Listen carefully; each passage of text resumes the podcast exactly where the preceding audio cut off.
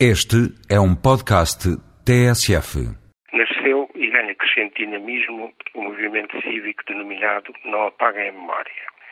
Terá sido a causa próxima deste surgimento a necessidade sentida de prestar a ligação que a memória coletiva estabelece entre a Polícia Política do Estado Novo e o edifício que serviu de sede na Rua António Maria Cardoso, em Lisboa, paredes meias com a Embaixada do Brasil uma proximidade que, como é sabido, permitiu testemunhar episódios dramáticos.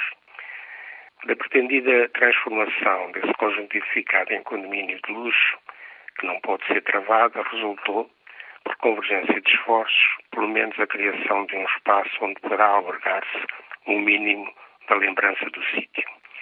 Um grupo notável de arquitetos, designers e engenheiros ocupa-se da adaptação de uma loja e das antigas cisternas do edifício a esse fim. Alarga-se a ideia de estender a memória desse tempo a outros edifícios e outros sítios, porque as palavras memória e monumento têm a mesma origem.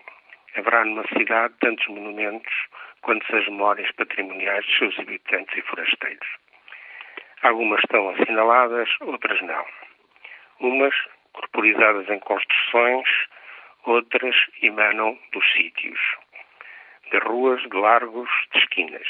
Muitos terão a sua memória emotiva enriquecida pela visão das lápides que, ao longo do Sena e por todo o Paris, lembram os que caíram no verão quente de 1944, em luta contra o nazismo e dos ramos de flores que ainda hoje, junto a eles, são depositados. São muitas as memórias que se espalham por Lisboa, fastas e nefastas, vindo de todos os sentidos da história. Veja-se o terreno de passo de um lado, a lápide que assinala o regicídio. Logo ao lado, a referência que falta a um episódio que resvala para o esquecimento, mas relevante, na madrugada do 25 de abril. Quando um jovem cabo se recusa a obedecer à ordem de disparar o seu canhão, salta do tanque e vai abraçar os seus camaradas chegados de Santarém. Qual teria sido o curso da história se ele tivesse obedecido? Como estariam recheadas hoje as nossas memórias se isso tivesse acontecido? A grande história escreve-se com as pequenas histórias que vão injustamente esquecendo.